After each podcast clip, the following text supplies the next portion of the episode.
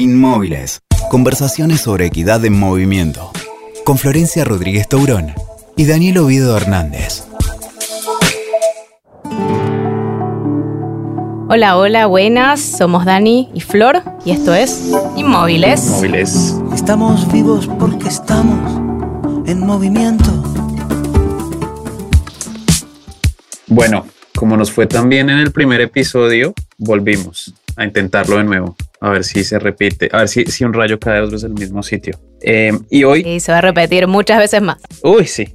Flor, tenemos un evento de actualidad sobre el transporte mundial. ¿De qué se trata nuestro evento de actualidad sobre el transporte mundial? No lo vas a poder creer, pero Beyoncé ahora financia transporte público. No. Lo que escuchas, lo que escuchas, querido. Te voy a contar mínimamente lo que pasó para asegurarse de que sus fans llegaran bien después de un concierto que hizo en Washington, D.C. Eh, le pagó al metro, al metro de D.C., una hora más, una hora extra de operación por 100 mil dólares. Una ganga. 100 mil dólares y para Beyoncé. Todo el mundo puede, pues para este podcast sería mucho, pero para Beyoncé es un vuelto. Eh, y toda la gente llegó espléndida a sus casas en el metro, cosa que no hubiera llegado porque el recital se atrasó un poquitito. Así que ella se hizo cargo de, los, de las externalidades de su concierto y le, le pagó al subte. ¿Qué te parece? Bueno, esto nos de vuelta a nuestros temas serios. Si, si se puede, ¿por qué las ciudades latinoamericanas no podrían? Mira, ya, ya con esto tenemos un nuevo eslogan para los futuros alcaldes, futuros gerentes de sistemas de transporte público, es sé más como Beyoncé. Exacto, be like Beyoncé. ¿Y qué hubiera pasado si ella no hubiera financiado este, esta forma de transportarse para sus fans? Yo creo que algún emprendedor hubiera aparecido vendiendo viajes de regreso a la ciudad. O sea, transporte informal. No te puedo creer el tema del día de hoy. Qué casualidad. Bueno. Así que hoy es lo que vamos a hablar. Vamos a hablar de la informalidad en el transporte. Esto no está libreteado para los que están escuchando. No, no, no. Se dio de casualidad. Bueno, no, no vamos a hablar solo de informalidad en transporte, eh, porque lo cierto es que hay múltiples informalidades y todas están relacionadas. Entonces tienes informalidad laboral, informalidad urbana, tienes vivienda informal, que en Latinoamérica es bastante prevalente, y por supuesto el transporte informal. Y en muchos casos estas informalidades se retroalimentan, ¿no? Claro. Ahora, cuando hablamos de informal, en muchos casos estamos hablando de, de actividades, ya sea trabajo, transporte o vivienda, que opera fuera del marco institucional, el marco normativo y muchas veces marco de regulación. Lo que no significa que sea algo necesariamente precario. Quizás cuando decimos informal, nuestra cabeza se va directamente a, la vulnerabilidad, a la precariedad, por contraposición a, a lo que sería, entre comillas, lo formal. Pero en realidad si pensamos, hay ejemplos de informalidad que no tienen que ver con la... Con, como con esta imagen que puede ser eh, Uber, ¿no? Uber es todavía informal en muchas ciudades, en muchos países. Claro, y como en nuestro ejemplo brillante sobre Beyoncé, pues a veces las soluciones informales surgen cuando lo formal deja vacíos, ¿no? En este caso ella pudo pagarle al formal llenar el vacío que había quedado para sus necesidades y las de sus fans. Pero pues en general las personas siguen con sus necesidades de vivienda, de empleo, de transporte y ahí es donde entra la informalidad a llenar esos vacíos. Tal cual. Y creo que la, tendencia que fue muchos años, digamos, a, ocultar o, no ver valor ahí en, eso que aparecía como informal, en las últimas décadas se está afortunadamente revirtiendo eh, y se está mostrando que hay innovación, hay adaptabilidad a las condiciones locales, hay resiliencia, hay creación de comunidad y muchas otras cosas en eso que aparece como lo informal, ¿no? Que antes había, debía ser erradicado y hoy pensamos más en, palabras un poquito más felices, ¿no? En, en, integrar, en fortalecer, en construir sobre eso. O sea, no más bulldozer a los barrios informales, ¿no? Exacto, exactamente. Claro, eso no implica romantizar, porque lo cierto es que no todo es color de rosa y pues en muchos casos la informalidad no cuenta con los mismos recursos de las instituciones formales o de Beyoncé. Por tanto, hay muchas vulnerabilidades implícitas en, estas soluciones. Y hay ejemplos, ¿no? La, la, seguridad social en el empleo informal, pues son difíciles de acceder.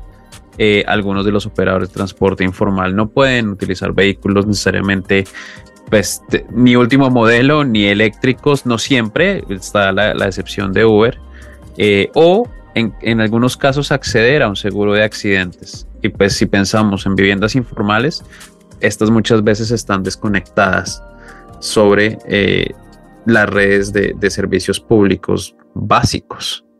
Tal cual. Bueno, vos sabes mucho de informalidad, yo algo manejo, pero tenemos algunos testimonios de personas que viven a diario la realidad del transporte entre comillas informal. ¿Te parece que los escuchemos? Dale. Mi nombre es Fabián Marín, soy empresario turístico eh, de la comunidad de Punta Riel de Cahuita. Me dedico a la permacultura y a la agricultura orgánica. Contribuyen bastante ya que en la zona no hay realmente taxis formales y si los hay son casi nulos, los podría contar con los dedos de esta mano. Entonces, cuando uno llama a estos taxis formales, pues siempre están ocupados o no, o no están o no contestan. En cambio, los tuk-tuk siempre contestan y llegan en las horas indicadas. A los turistas también les gusta mucho porque eh, se genera también una experiencia, ¿verdad? Hay muchos turistas europeos o, o estadounidenses o canadienses que nunca se han montado en un tuk-tuk entonces para ellos más bien siempre es como, ay, pero llámenos al tuk-tuk para ir, el, ¿verdad? En el, en, teniendo esta experiencia. Pues a los turistas les gusta porque aparte de generar un transporte rápido, otro de los puntos es barato y este, también es una experiencia agregada a su experiencia caribeña, ¿verdad? Que es lo que la mayoría viene, viene a disfrutar. Casi 300 veces más rápida que un bus. El bus público por acá suele pasar cada dos horas y hay mucha gente que, como había comentado un compañero, tiene que llegar a su trabajo, tiene que llegar a sus entrevistas, tiene que llegar a los hospitales, a las clínicas cercanas y no tienen el tiempo para poder esperar. Entonces, realmente creemos esa comunicación que tenemos con chofer y cliente aumenta las posibilidades de tener una mejor economía y un mejor tiempo de espera para los clientes. Muchas gracias a todos los que compartieron su experiencia, sus miradas. Muy interesante escuchar sobre eh, los diferentes retos y las experiencias con el transporte informal. Pero bueno, vamos a nuestro, nuestro episodio. Flor, ¿quieres presentar el episodio formalmente? Dale. Bueno, en este episodio que hemos dado en llamar Ciudades Informales, vamos a hablar sobre transporte informal, obviamente, pero tengo que hacer un pequeño disclaimer, ¿ok? Primero, en el primer episodio, o sea, hace un episodio atrás nomás, dijimos que íbamos a cubrir eh, cada episodio una ciudad distinta, que íbamos a aterrizar los temas en una ciudad distinta. Pero bueno, ya, quedamos mal. Ya, ya quedamos mal. Porque este es un tema global, como muchos de los temas, pero aparte, la invitada que tenemos hoy eh, tiene una mirada global, por ya se van a enterar por qué. Eh, entonces dijimos, bueno, saquémoslo un poquito de este corset que le pusimos, este, de este formato que le pusimos al episodio, así que démosle la libertad de hablar de todo lo que tenga ganas. Igualmente, ella es tica, es de San José de Costa Rica, así que algo podrá aterrizar en su ciudad natal. Pero bueno, le vamos a dar un poquito más de flexibilidad porque sabemos que tiene una, mirada regional y global sobre el tema. ¿Que querés presentar vos? Dale. Entonces, en vez de perdernos la sabiduría de nuestra invitada, decidimos ser flexibles porque al final este es un espacio abierto donde podemos hacer lo que queramos. Eh, en fin, nos puedes contar también sobre San José. Entonces, nuestra invitada es Andrea Sangil León. Ella es la fundadora del Centro para la Sostenibilidad Urbana en Costa Rica y es cofundadora de Agile City Partners. Y hace poco se convirtió en la directora ejecutiva de la Red Global por el Transporte Informal, ahora llamada la, Red del Transporte Popular. Ya nos va a contar más al respecto del cambio de imagen. Andrea es ingeniera ambiental, ella tiene un diplomado en diseño de políticas públicas y un máster en sostenibilidad, planificación y política ambiental. eso pasa cuando la gente tiene tantos títulos. Em, ella cree firmemente en que es posible reducir la vulnerabilidad social y mejorar la calidad de vida de las personas a través de la planificación urbana y la sostenibilidad. En fin, el transporte informal o el transporte popular en la visión de Andrea sirve para cambiar paradigmas, para innovar y para generar impactos positivos y obviamente es una gran amiga de Inmóviles. Para que vean los oyentes el nivel de amigos que nosotros tenemos. Es que somos muy interesantes. Eh, digo, el tema es muy interesante. Bueno, el tema, el tema. Sí, sí, sí, Bueno. Bueno, André, ¿cómo estás? Hola, ¿todo bien? Aquí muy emocionada de hablar del, del tema con ustedes y con, con las personas que nos escuchan. Bueno, gracias por Muchas gracias por aceptar la invitación. No, no, con todo gusto. No tenías mucha, mucha alternativa igual. si no me van a perseguir por siempre. Exacto, era episodio 2 o alguno de los que siguen. Bueno, y felicidades. Contanos, ah, es verdad, por el nombramiento de, como directora. Estrenando sombrero. Contanos primero, ¿qué entendés vos por transporte informal ¿Y por qué la distinción que, plantean entre informal y popular? ¿Qué, se juega en esas palabritas? Claro, em, bueno, básicamente para ayudar a las personas a entender de qué tipo de transporte estamos hablando, usualmente lo que les preguntamos es qué piensan que sucede o cuál es la solución de movilidad cuando no hay acceso a un servicio de transporte público provisto o autorizado o financiado por un gobierno, ya sea gobierno nacional o gobierno, eh, digamos, local. ¿Qué es lo que pasa? Que alguna persona decide poner su vehículo o comprar un vehículo para dar el servicio. Cuando el gobierno o la autoridad no soluciona, las personas solucionan. Entonces, eh, usualmente es un tipo de servicio que está fuera de la regulación que no tiene subsidios o que no está financiado, no está autorizado por un gobierno local, entonces es un servicio privado, pero al final de cuentas es un servicio de las personas para las personas. Entonces, a pesar de que el marco legal usualmente le llama transporte no regulado o transporte informal, a nosotros nos gusta llamarle por lo que es, no por lo que no es. Y lo que es es un transporte de las personas para las personas. Por eso fue que cambiamos un poquito la narrativa de transporte informal y le decidimos llamar transporte popular. La persona le puede llamar lo que quiera. En realidad, usualmente, si vas a la calle, eh, vas a escuchar que le dicen eh, la combi, el taxi pirata, el colectivo, el tuk-tuk, ¿verdad? Las personas que lo utilizan no van a decir, sí, voy a tomar mi transporte informal o voy a tomar mi transporte popular. Ese es el nombre que usamos desde las instituciones o las academias, la academia para llamarle a, un, a este fenómeno de movilidad, ¿verdad? Autogestionada, eh, para ponerlo bajo una sombrilla, pero lo bonito es que también en cada ciudad, en cada pueblo, la gente sabe cómo se llama y tiene sus diferentes nombres y eso también es parte de, la magia porque esto es algo que es global, pero es muy único en cada uno de los contextos donde opera. André, y bueno, ya nos empiezas a dar como, como hints de por qué eh, se crea la red, pero, pero cuéntanos un poco más de, de dónde surge la necesidad de crear una red global para el transporte popular. Básicamente empezamos con una conversación de qué temas están pasando, están faltando en las discusiones globales de temas de movilidad.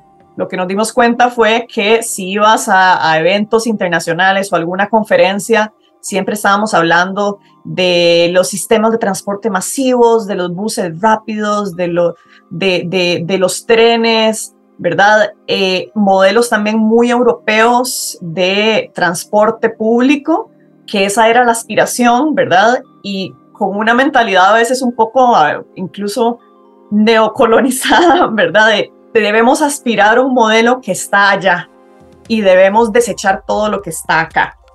Entonces dijimos, falta un poquito la voz y la realidad del sur global, ¿verdad? De nuestros países en desarrollo, en Latinoamérica, en Asia, en África, eh, donde hay sistemas de transporte que aunque no sean perfectos, están solucionando necesidades de movilidad y están, digamos, cerrando las brechas que nuestros gobiernos no están logrando cubrir, ¿verdad?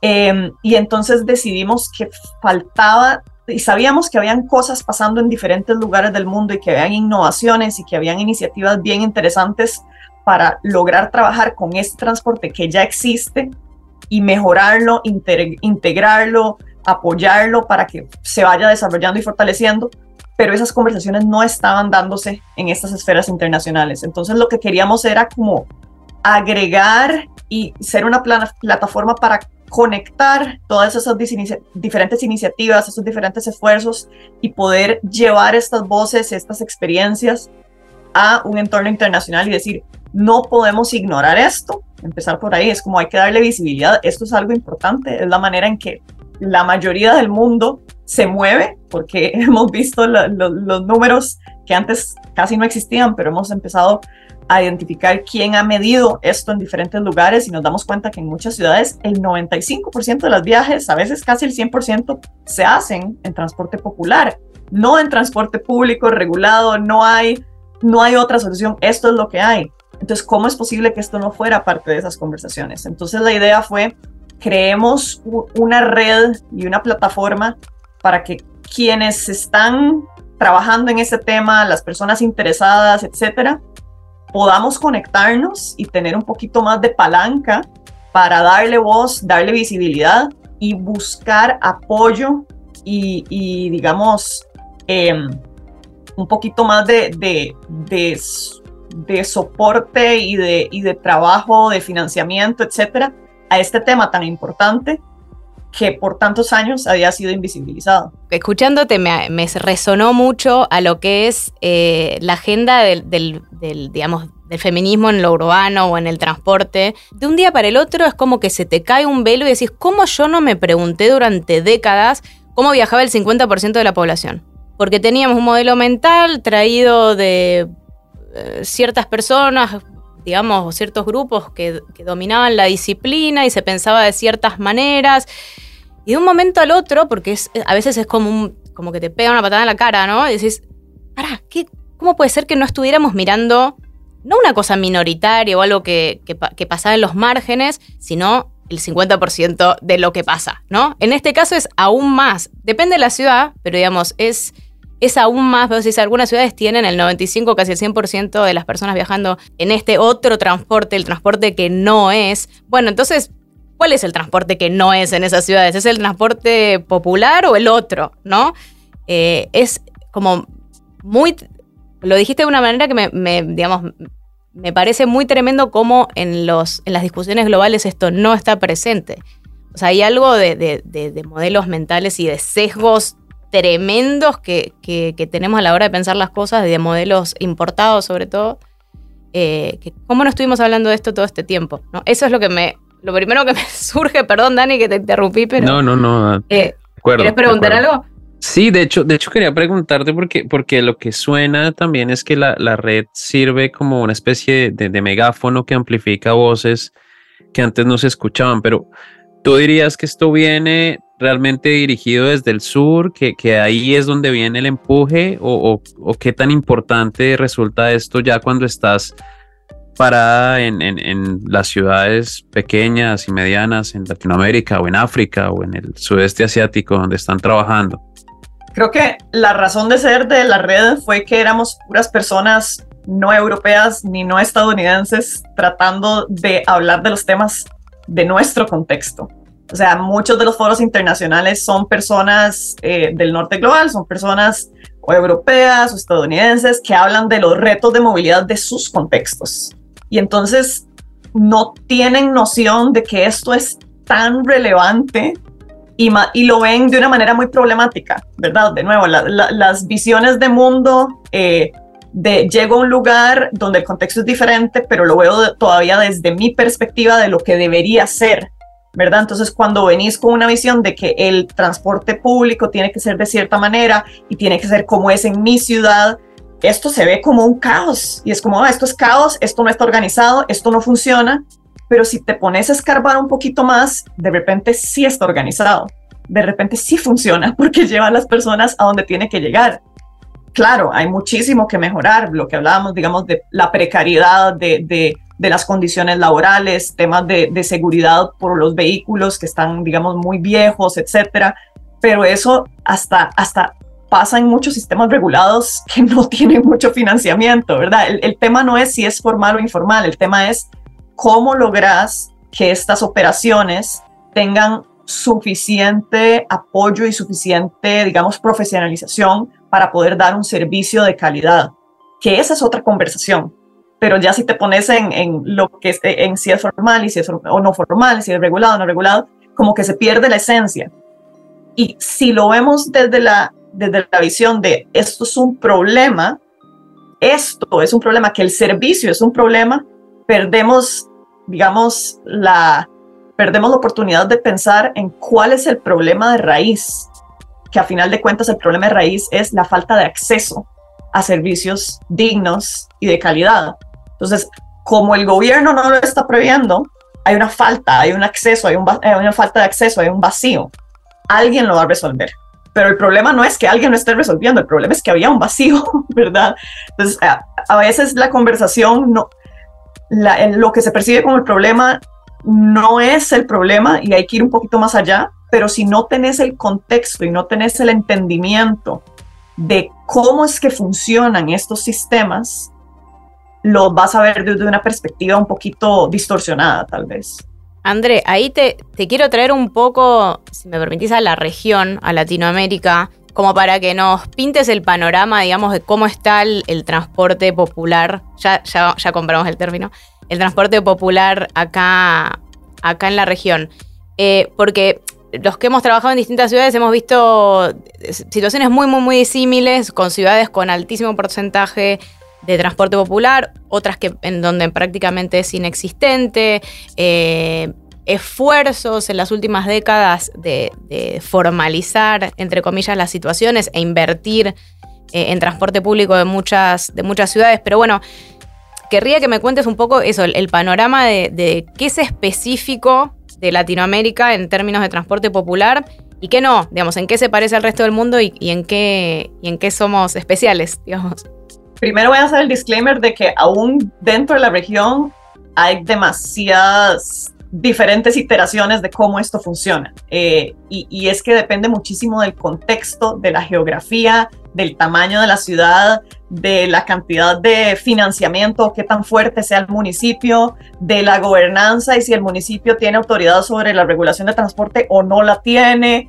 etcétera, etcétera. Una lista muy grande de etcéteras. Entonces, yo siento que es muy difícil poder decir como el transporte popular en Latinoamérica se ve así, pero eh, habiendo identificado como diferencias y tendencias en diferentes áreas, una cosa que, que sí he visto es que en Latinoamérica en general somos muy legalistas, como que asignamos mucha importancia en la regulación y la formalidad porque asignamos mucha responsabilidad en los gobiernos creo que por, por, por, una tendencia política, ¿verdad?, de cómo se estructuraron nuestros países eh, y nuestras gobernanzas, se asume que el gobierno tiene que resolver la mayoría de los problemas y que tiene que dar la mayoría de los servicios. Entonces eso nos da una visión de que todo debería de estar autorizado, regulado y, digamos, en el marco de la legalidad definida por los gobiernos o las autoridades.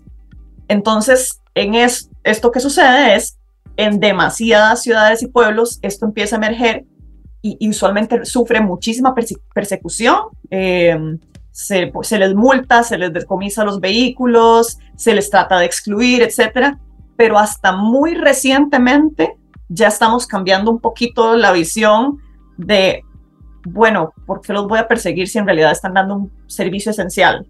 Entonces, ¿qué puedo hacer para que ese servicio esencial que yo no estoy logrando dar como autoridad o como gobierno, qué puedo hacer para que se dé bien y que se dé de una manera, o sea, cambiar un poquito el chip y decir, mi rol como gobierno no es perseguir y hacer que todo sea como yo quiero, sino cómo puedo velar por la seguridad de mi ciudadanía, por el bienestar de, de mi ciudadanía y porque, la, porque el sistema funcione y hay maneras distintas de hacerlo, ¿verdad? Entonces no es solo la persecución, sino es, ok, si alguien está solucionando este, solucionando este problema, ¿cómo puedo crear un marco regulatorio de políticas o incentivos para que lo pueda hacer de una mejor manera, ¿verdad? Entonces, ese cambio de chip está sucediendo, em, pero en general, digamos, eh, hicimos recientemente una enciclopedia del transporte informal en ese momento, todavía le llamábamos así. Dani estuvo, fue un gran aliado en, esa, en ese proyecto, donde vimos cómo se veía esto y cómo funcionaba en diferentes eh, lugares de América Central y en realidad ves y es, es hay, hay, elementos comunes. Usualmente son como seis tipos de, de vehículos, ¿verdad? Eh, carros, automóviles, eh, tuk-tuks, eh, motocicletas, minibuses, eh, buses grandes y me falta, ah, y a veces botes o, barcos, depende del lugar. Entonces, eso lo determina mucho la geografía y la manera en que está diseñada la ciudad. Si es una ciudad muy grande, usualmente son más minibuses o buses grandes, a veces automóviles. Si es una ciudad pequeña con topografías complejas, pendientes, calles en mal estado, tal vez son más tuk-tuks o motocicletas. Si es una ciudad costera o que tiene, digamos, conectividad acuática, entonces ahí vas viendo los botes. Entonces, el tipo de vehículo está muy determinado por el tipo de ciudad y de entorno urbano o periurbano o rural incluso. Eh, pero el que esto esté presente depende mucho de qué tan eficiente sea el gobierno local en dar sus servicios, básicamente, o el nacional, depende del contexto. Entonces, una ciudad que tiene muchos recursos, que tiene muchos habitantes, etcétera, usualmente no ves mucho de esto a menos de que el gobierno no tenga mucha capacidad de dar buenos servicios de transporte público. Cuando el servicio es malo o no existente, esto explota y, salen muchísimas opciones porque la gente va a buscar cómo moverse y va a buscar solucionar. Entonces, depende mucho de la capacidad de los gobiernos locales.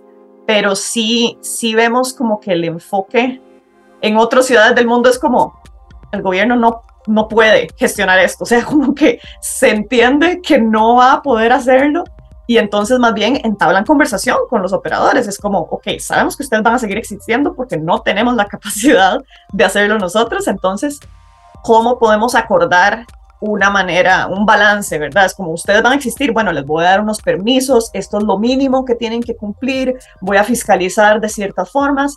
Y entonces ahí entras como en una gradiente de que no existe como los 100% formal o los 100% informal, sino que hay muchas versiones en el medio, depende de la ciudad y los acuerdos que hayan llegado con los operadores, siempre hay un gradito de, de, autorización o, reconocimiento que es como el primer paso, siento yo, para ir mejorando, integrando, digamos, eh, estos servicios en la planificación, en las políticas, etcétera. André, pensando un poco en esta diversidad de, de, de formas de transporte popular. De hecho, me, me, recordaba un poco cuando hablabas, mi primera aproximación al, al, transporte popular fue cuando empecé a hacer investigación en, en, el doctorado y me fui a uno de estos barrios a las afueras de Bogotá, en, en Soacha, donde, como tú decías, el, legalismo nos mata. Entonces, ¿por qué no había transporte que llevar a Bogotá? Pues porque no era parte de Bogotá. Entonces, ¿qué, entró? Entró una serie de, jeeps o cualquier vehículo que estuviera disponible. Y recuerdo que, nos, hicimos cercanos con uno de los, de los conductores bastante joven. Y esta visión un poco de, estos tipos se están matando por cada pasajero. Eh, son, pues sí, o sea, el vehículo no se veía tan estable, tengo que reconocerlo, pero eh, pero veías a, la señora mayor eh, que venía con sus paquetes, el tipo paraba, se bajaba, la ayudaba con el paquete, se subía. Me pareció muy lindo, ¿no? Hay, un tema de, capital social de conocernos que y yo le preguntaba, pero siempre hace eso, pues sí, es que esta señora me conoce desde que estaba chiquito andando por el barrio. Y alguna vez de regreso desde su vida hacia hacia el barrio, había alguien, un, hombre joven que estaba, dos hombres jóvenes que estaban esperando y, le hicieron señas para que parara. El tipo siguió, porque no recogió? No es que esos atracan, yo ya sé que ellos atracan, ¿no? Entonces era este conocimiento de los dos lados, de quién me necesita y, decía, ahorita pasa el bus que está por el bus formal y, se, van, se van a subir y van a atracar. decía, pero por Dios, entonces hay unos ciertos mecanismos como de adaptación y yo sé que tú has trabajado en este tema en mil lugares. Me preguntaba si tienes alguna anécdota memorable con el transporte popular en Costa Rica o en otra parte que nos quieras compartir. eh, algo, algo que estuvimos viendo, eh, recientemente estuvimos investigando sobre cómo operaban los tuk-tuks en una zona costera eh, de nuestro país que se llama Puerto Viejo. Em, y en Puerto Viejo tiene muchísimo contexto histórico y social complejo, desde discriminación racial histórica hasta conectado con índices socioeconómicos de desarrollo los más bajos del país, digamos. Eh, entonces hay un estigma ahí alrededor del tema de narcotráfico, de crimen, etcétera. Eh, hubo una situación de, violación de una turista donde el sector tuk-tuk estaba involucrado. Entonces entramos a investigar esto, ¿verdad? Como con interés, pero también con cuidado. Pero es muy fue muy interesante conversar con, con, con, los operadores, que en su mayoría son, son hombres, eh, porque eran muy conscientes de esto. ¿verdad? Eh, y, nos dimos cuenta que a pesar de todo, la mayoría de las personas usuarias de los tuk-tuk son mujeres.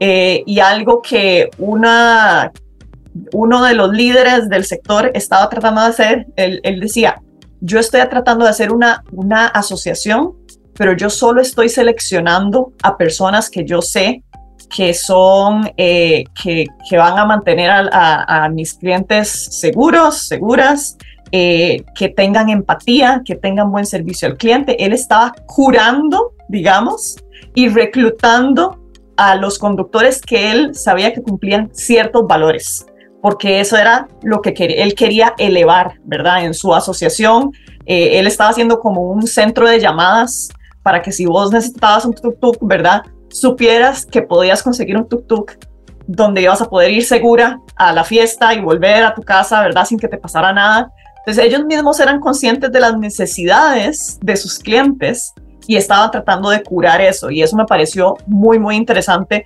eh, porque ellos mismos, o sea, la problemática también con, con el sector muchas veces es que está 100% controlado por mercado. Entonces compiten muy vorazmente por clientela y esto genera problemáticas a veces de, de velocidad, de seguridad, etcétera. Pero hay un esfuerzo por también conservar clientela y establecer relaciones de confianza. Eso sí vimos también muchísimo que decían, los hoteles o los restaurantes decían, yo tengo mi tuk-tuk de confianza. Y esa es otra característica de el transporte popular. O sea, es algo, eh, usualmente sucede en, o, se origina desde un barrio o de un pueblo. En México, de hecho, le nombraron movilidad de barrio, que me parece lindísimo. Eh, y es eso, Tal vez el que conduce el vehículo es tu vecino y que lo conoces hace 20 años. Entonces hay un elemento de crear relaciones de confianza que, que tal vez en el transporte público regulado, si el chofer cambia todas las semanas o tal vez no se, no se logra, con el tiempo tal vez sí, pero como esto surge muchas veces del pueblo, de la comunidad, del barrio, eh, hay un elemento de cercanía, ¿verdad? Eh, de, ese enfoque a las personas usuarias que es muy interesante y que hace que, en muchas ocasiones sí se genere una relación de confianza importante, de que vas a estar segura, de que te van a cuidar. Eh, y creo que en una cabe bastante dentro de estos marcos de ciudad cuidadora y de movilidad, eh, no solo de cuido, sino que te cuida, que creo que es muy necesaria eh, en, en el día de hoy donde hay tanta segregación y tanto, digamos, aislamiento social. Andrea, a mí me, gustaría hacer un, doble clic en esto que dijiste, como, bueno, el transporte popular aporta, eh, bueno, buenas características, digamos, de servicio al cliente, que todas las empresas, la competencia, ¿no? La famosa competencia que en, nuestro capitalismo es tan bienvenida, este, y que se supone que, sube la vara de los servicios. Tiene, es, por, el, por el lado de lo positivo, digamos, tenemos eso, eh, pero como decíamos al principio, que hablábamos los pros y los contras de, lo informal en general, no solo en el transporte, ¿dónde amerita, ¿no? Eh, digamos, el, ingreso del Estado para que las vulnerabilidades que son intrínsecas a lo que está regulado únicamente por el mercado, y ahí me refiero a lo informal, pero también a lo formal. Hay muchos mercados formales que si no tienen regulación se entra en, en cuestiones que pueden ser eh, complejas o, que vayan en detrimento de, los usuarios. Entonces digo, ¿cómo se hace ¿no? Pensando en, la región, en Costa Rica, en los países de la región, para potenciar lo bueno que tiene esto, porque muchas de las cosas que, me- vos me decís es el discurso que tiene Uber respecto de los taxis, ¿no? Vas a mejorar el, servicio al cliente, etcétera. Digamos, la- las tarifas te ayudan a generar incentivos, pero ¿cómo hacer para potenciar lo bueno, digamos, y minimizar lo malo, ¿no? Porque también hay eh, vulnerabilidades intrínsecas a, tener un servicio que se rija puramente por reglas, entre comillas, de mercado, ¿no? Como, ¿qué, qué, qué oportunidades y qué desafíos, este, para decirlo así solemnemente, eh, ves ahí eh, lo, que, lo que tienen que hacer sobre todo la- las políticas públicas, ¿no? Que yo sé que a vos te interesa mucho eso. Creo que lo primero es no asumir qué es lo bueno y qué es lo malo. Creo que lo primero es entender, entender, porque muchas veces tenemos percepciones de algo, pero hasta que lo empezás a estudiar te das cuenta, eh, digamos, puedes percibir que, ah, no es muy peligroso, la gente no lo usa, pero si la gente lo está utilizando y lo sigue utilizando, puede que haya una población cautiva, pero muchas personas eligen esto por ciertas razones. Entendamos por qué. Qué es lo bueno, qué es el valor agregado que les está generando, por qué es más competitivo que el bus eh, regulado o el BRT o etcétera, por qué las personas siguen eligiendo y esos serían los elementos tal vez buenos y por qué no, ¿verdad? O qué, qué les gustaría que cambien. Y eso hemos hecho en varias investigaciones, preguntar, ok, ¿cuáles son las cosas que sentís que hacen que esto sea más competitivo o por qué decidís utilizar ese transporte en vez de otro y qué te gustaría que fuera mejor? Empezar por ahí, en vez de mis propias percepciones, desde como una persona que tal vez estoy en un escritorio, uso un vehículo privado y nunca en mi vida he utilizado este tipo de transporte, no puedo regular bajo mis criterios. Tengo que entender qué es eso bueno y qué es eso malo para a partir de ahí empezar a tener conversaciones y negociar. Eh, hay cosas que ya sabemos que pueden ser buenas o, malas, digamos, o que, que de las percepciones que hemos recogido de personas usuarias entendemos. Por ejemplo, la flexibilidad. Las personas aprecian poder tener un servicio en el que tal vez no tenga que caminar 20 minutos para llegar a la parada, sino que esté más cerquita o que pase frente a su casa, eh, que en la noche le pueda pedir, puedes pararme aquí en vez de allá y que yo luego tenga que estar caminando insegura, eh, que tenga horarios más, eh, más flexibles y que se adapten a la demanda versus la demanda tener que adaptarse al servicio. Entonces, esa flexibilidad y esa, digamos, lo, lo adaptados que son a la demanda es algo que, que, las personas aprecian muchísimo.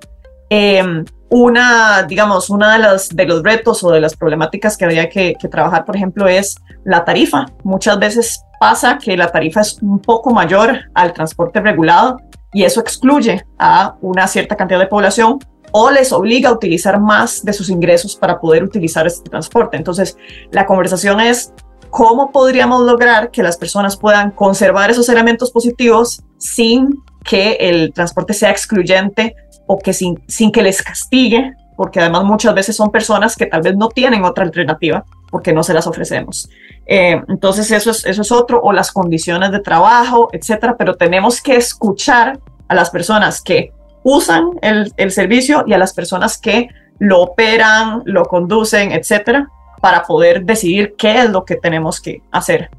Ahí te hago una, una pregunta que me surgió mientras hablabas y tal cual, o sea, uno, yo debo reconocerlo, estaba asumiendo mucha cautividad en la población que usa transporte popular. Hay que reconocer los propios sesgos.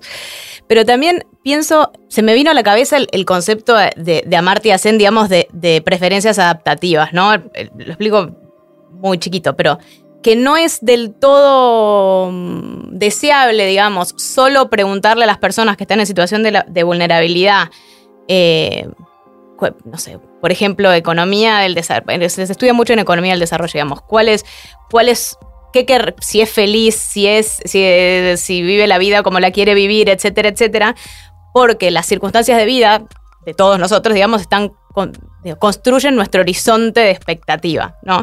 Entonces decir, bueno, si yo le voy a preguntar a la persona que solo usó transporte popular, qué quiero, que no quiere, probablemente sus exigencias respecto de lo que debe ser el transporte van a ser, esa vara va a estar mucho más baja que la persona que tiene acceso a Transmilenio, ¿no? Porque la persona que usó Transmilenio ya tiene otra vara en su cabeza. Entonces, ¿cómo, cómo conjugar esto que coincido 100% de ir a preguntarle a la gente como vivencia, su experiencia de transporte, porque ya sabemos cómo terminó no preguntar, haciendo un solo tipo de transporte para un solo tipo de usuario, para un solo tipo de momento del día, bueno, etcétera, etcétera.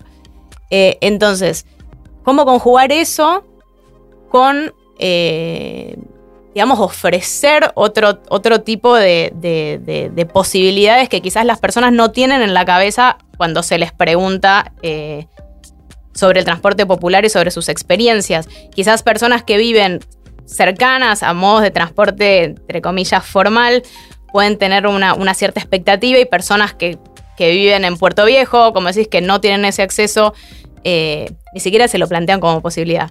Se me ocurrió, eh, me vino ese, concepto a la cabeza y digo, bueno, ahí hay que hacer como un mix, ¿no?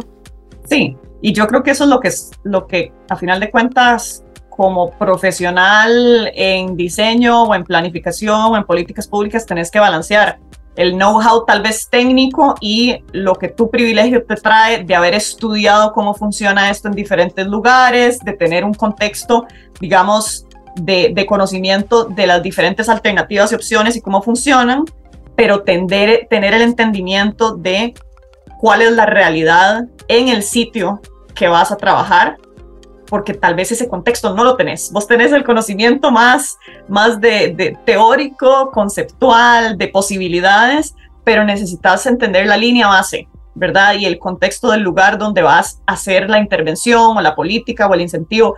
Es como, ok, ¿qué es la realidad aquí? ¿Qué es lo que está pasando?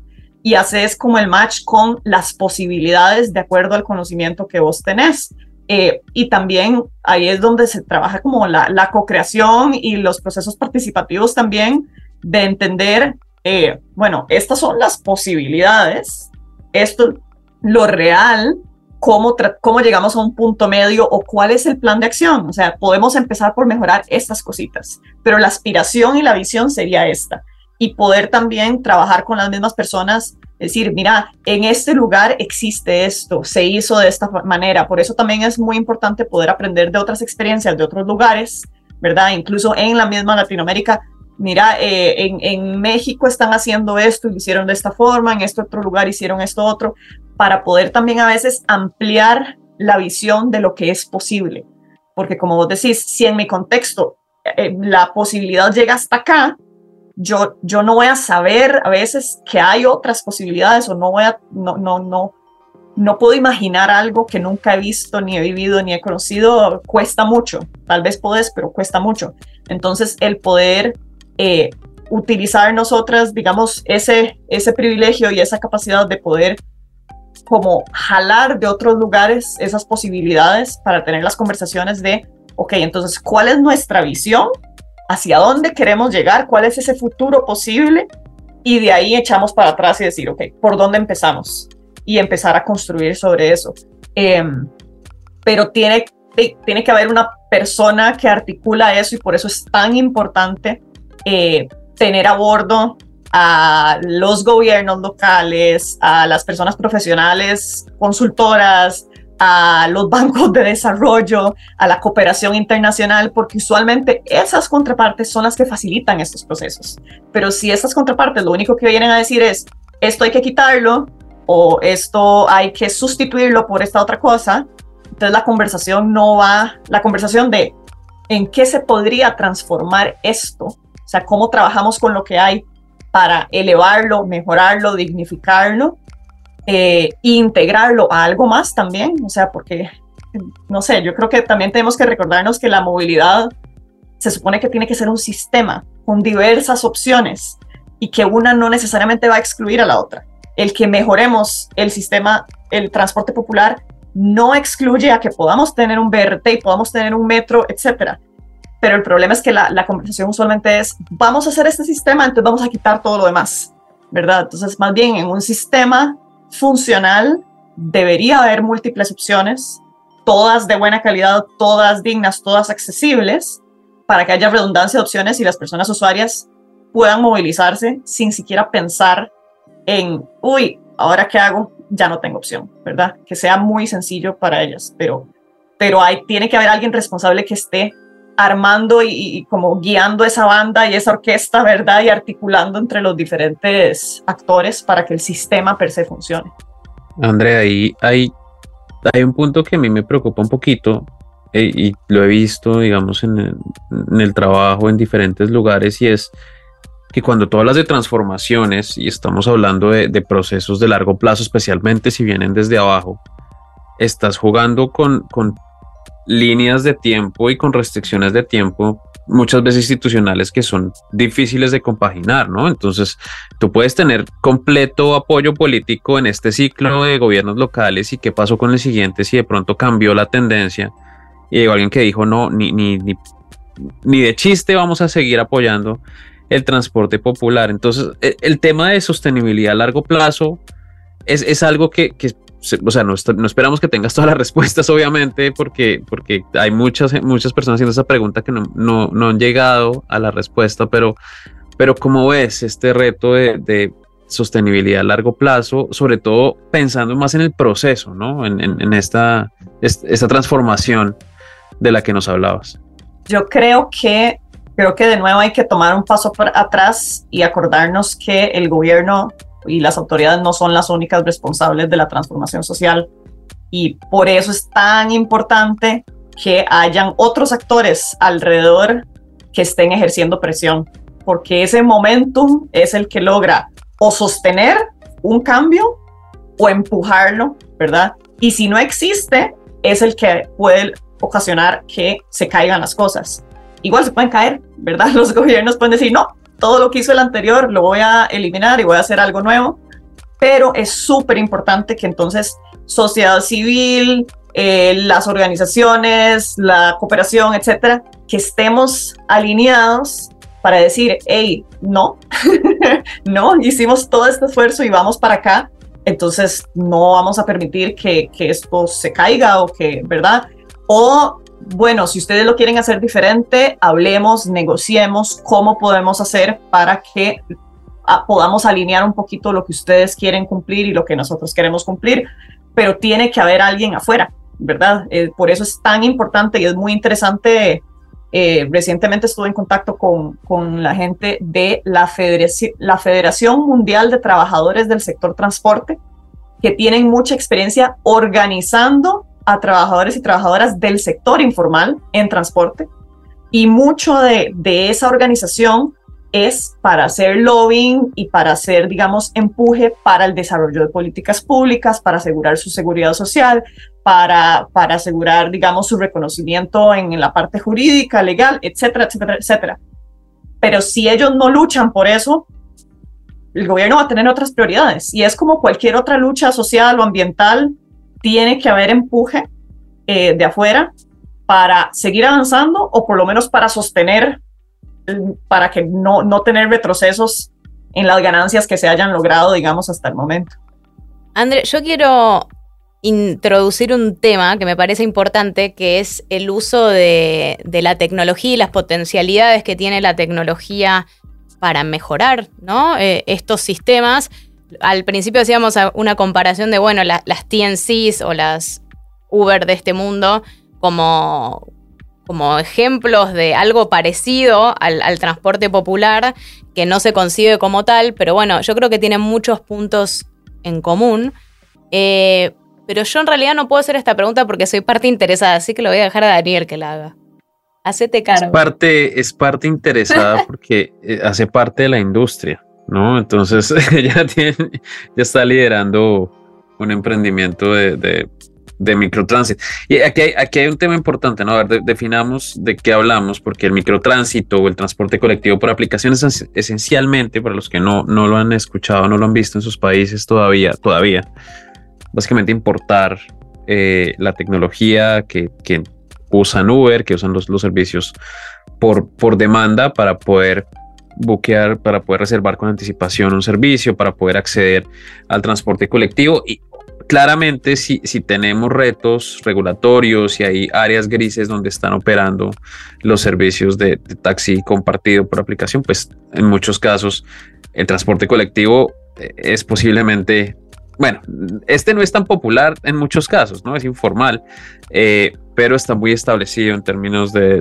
de, la identidad pues, de las empresas, etcétera. Hay ejemplos, ¿no? Está el, ejemplo de, Flor, que es Bondit, eh, pero hemos visto ejemplos en otros contextos como la guagua en Venezuela, como Urbana en México, eh, como Vía en, en, Brasil. Entonces, este tipo de, de, tecnologías, ¿qué, ¿qué, papel puede jugar en el futuro del transporte colectivo? Y bueno, particularmente, ¿qué, ¿qué, rol puede jugar con el transporte popular? Yo creo que tienen muchísimas aristas y muchísimo potencial en diferentes áreas. Eh, voy a hablar un poquito primero desde el rol de los conductores y los operadores. Muchas veces a la hora de tratar de cumplir con regulación, etcétera, te piden cosas, por ejemplo, eh, o para tratar de obtener un préstamo, etcétera, etcétera, te piden cosas como algún récord crediticio o una certificación de ingresos. Y en esa condición, digamos, informal, muchas veces el, conductor lo que dice es, yo le pago al que me alquila el vehículo un fee plano, el resto me lo dejo yo, yo no estoy segura, o sea, sé más o menos, pero yo no tengo facturas, no tengo un registro, no hay un registro tangible que puedan llevar a un, a, un banco, porque tampoco son una empresa, etcétera. Entonces hay un vacío de información muy fuerte alrededor de ese tipo de operaciones que cuando introducís la tecnología empezás a generar data. Entonces hemos visto casos, por ejemplo, de empresas eh, que el modelo de negocios básicamente es utilizas mi app para yo entender un poquito cuáles son tus ingresos diarios, cómo, cómo opera tu micro tu microempresa, porque es un microemprendimiento básicamente, y a partir de ahí diseñamos un mecanismo financiero para que, podés, para que puedas cambiar tu vehículo, por ejemplo, y un microcrédito en el que cada día me pagas esto a través de la aplicación incluso, y, y así vas pagando el vehículo. Entonces, la tecnología está permitiendo eh, que los operadores y los conductores se formalicen, entre comillas, un poquito, sencillamente porque ya tenés registros y ya tenés data de la operación diaria de una manera muy sencilla. Y entonces facilita el financiamiento, facilita, digamos, el poder tener un mayor entendimiento de dónde pueden ser las eficiencias, de cuáles son los viajes que me dejan más versus cuáles son los viajes que me dejan menos. Y hemos visto como también esto ayuda tal vez a planificar un poquito y a fortalecer las operaciones de estos, de estos servicios porque de repente se dan cuenta como, hmm, yo podría hacer 20 viajes cortos y me va mejor que haciendo tres viajes largos. Eh, y, ahí, y, ahí, va generando eficiencias que fortalecen el modelo de negocios y tal vez van mejorando el sistema. Entonces, eh, la data ayuda a los mismos operadores para ir subiendo el nivel en ciertas cosas. Eh, por otro lado, si, si hay, digamos, un entorno en que las autoridades logran entrar en alianza o, hacer acuerdos para el uso de esta tecnología, esa data también les permite a las autoridades entender un poco mejor el sistema. ¿Dónde están llegando estos operadores? ¿A cuánta población están sirviendo? Eh, ¿Qué tipo de rutas? Cómo, ¿Cómo se podría integrar o cómo compite con el sistema existente?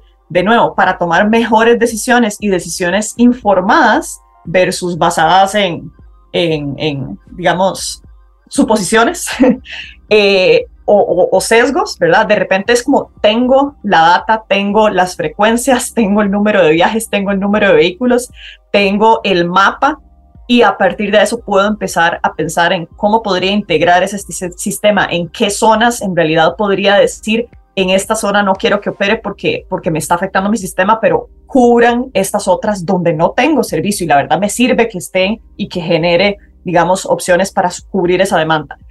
Pero sin esa información no hay mucho, no hay mucho que hacer. Y por último, hay muchísimas dimensiones, pero creo que eh, eh, estas tres son las que a mí me parecen más interesantes como por lo que se puede hacer a partir de ello.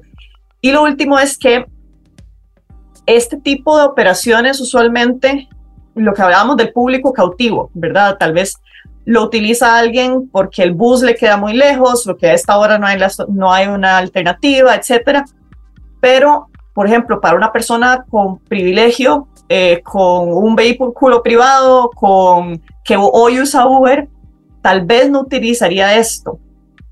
¿Por qué? Porque se siente ajeno, hay poca información, no sabes quién es el, o sea, si lo vas a usar por primera vez y no es tu vecino, tal vez no sabes quién es el que opera, no sabes cuál es la ruta, etcétera. Pero cuando hay tecnología de por medio, genera información que le da certidumbre a una persona usuaria que tenga extra preocupaciones. O si quieres eh, pedir un servicio para tu hija, por ejemplo, para que vaya a algún lado, te sirve que tenga la información de cuál es la placa de registro del vehículo, quién es el conductor, cuándo viene, a qué horas llegó, etc. Entonces, la disponibilidad de información amplía un poco la posibilidad de quién podría usar este servicio.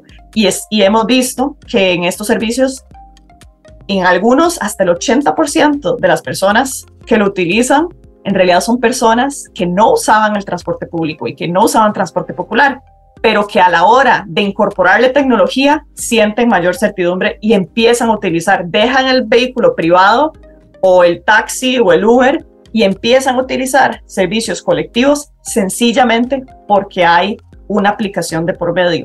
Entonces nos ayuda a agregar demanda y a robársela a un medio de transporte más ineficiente, que es el privado, digamos, no colectivo. Y entonces esto es de un elemento positivo a nivel de cambio modal, ¿verdad? De que, de que volvamos a recuperar una demanda que hasta el momento se había perdido muchísimo eh, hacia el vehículo privado o, transporte individual. Eh, esto se da incluso en los sistemas de transporte público convencional, ¿no? Eh, de un tiempo a esta parte se empezó a hacer mucho hincapié en la legibilidad del sistema, en la previsibilidad, incorporando tecnología para ver cuándo viene el bus, por dónde pasa, etcétera, etcétera. Pero sigue habiendo, sobre todo en las afueras de las ciudades, en lugares de menos densidad, una, un gran vacío respecto de dónde están las paradas, cuándo pasan los buses, etcétera. Eh, que, digamos, no, no es exclusivo del transporte eh, popular. Quizás ahí sea más importante, pero, pero la verdad es que pasa en todos los sistemas. Eh, y yo me preguntaba cuando vos decías esto de, mm, mejorar, digamos, eh, la operación y los márgenes ¿no? de, de, estos operadores a través de la tecnología, obviamente está buenísimo, pero en los sistemas de transporte público la prioridad es, por supuesto, que, se dé, que la operación se dé de forma eficiente, perdiendo la menor cantidad de tiempo posible, pero también se toman otros criterios como, por ejemplo, la accesibilidad y se subsidian los viajes largos con los viajes cortos para que la gente que está muy alejada y toma dos o tres eh, colectivos o buses no, no, pague la tarifa full o los, los digamos, los eh, recorridos troncales eh, subsidian a los alimentadores que tienen, digamos, menor rentabilidad, etc.